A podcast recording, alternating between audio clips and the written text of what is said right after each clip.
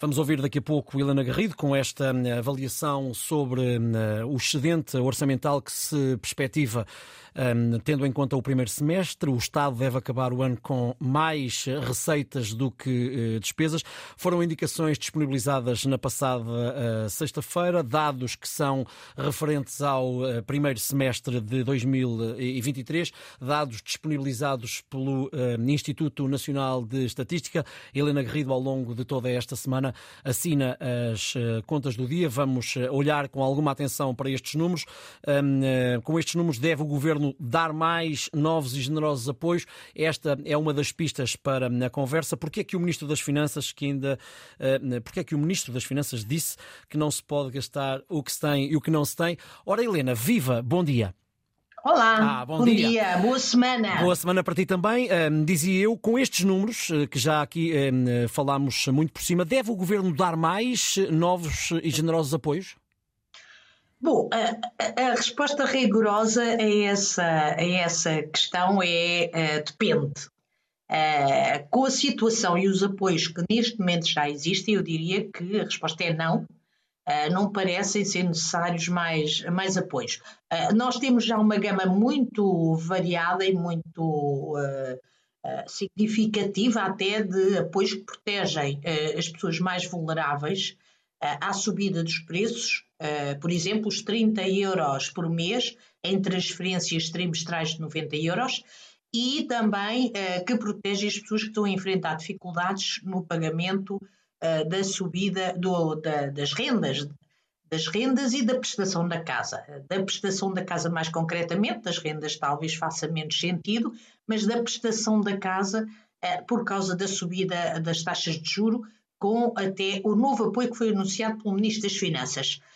Uh, apoios só porque sim, além de criarem o problema de atuar no sentido contrário àquele que se pretende neste momento uh, ou que o Banco Central Europeu pretende, e obviamente que os governos também pretendem, embora finjam que não pretendem, que é controlar a inflação, uh, aumenta este monstro que é a inflação, e além disso, uma questão que me parece muito importante, reforça esta cultura de dependência do Estado com que nós saímos da pandemia, uh, esta cultura da pedinchice, desincentivando a iniciativa própria na resolução dos nossos problemas e que é fundamental para um quadro, para o regime em que nós vivemos. Ou então, temos de voltar ou votar, melhor dizendo, por uma economia em que o Estado é o dono de tudo, como acontecia na União Soviética, e aí decide tudo e apoia-nos em tudo.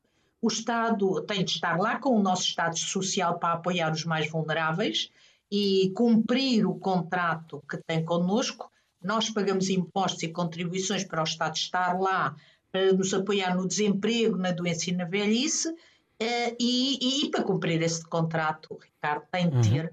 dinheiro.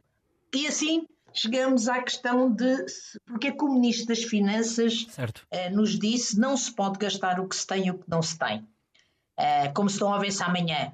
Porque há uma questão muito importante que está relacionada com o, o, momento que estamos a viver. E o amanhã, Ricardo, pode uhum. ser bastante mais complicado do que é o dia de hoje. Uh, têm existido várias previsões, as previsões vão todas no sentido do, do, abrandamento da economia portuguesa. O próprio Orçamento do Estado, que vamos conhecer uh, no dia 10 de outubro, uhum. deverá apontar nesse sentido. O próprio Banco de Portugal, que no início também de outubro vai apresentar novas previsões, também nos deverá dizer que afinal este ano não vamos crescer tanto quanto se previa e para o ano é provável que o crescimento fique abaixo dos 2%, mesmo assim muito bom para nós porque os países da Europa, há muitos países da Europa que vão entrar em recessão. E se começa a faltar dinheiro ao Estado para nos ajudar no básico e até nos compromissos que tem é para connosco, como aconteceu em 2011, teremos a, a, de facto um problema. Por isso, Ricardo, hum. deixemos o excedente em paz, deixemos que o Ministro das Finanças use o excedente para pagar a dívida e para ficarmos mais, ou financeiramente mais confortáveis. Obrigado, Helena. Voltamos a encontrar-nos amanhã depois das nove.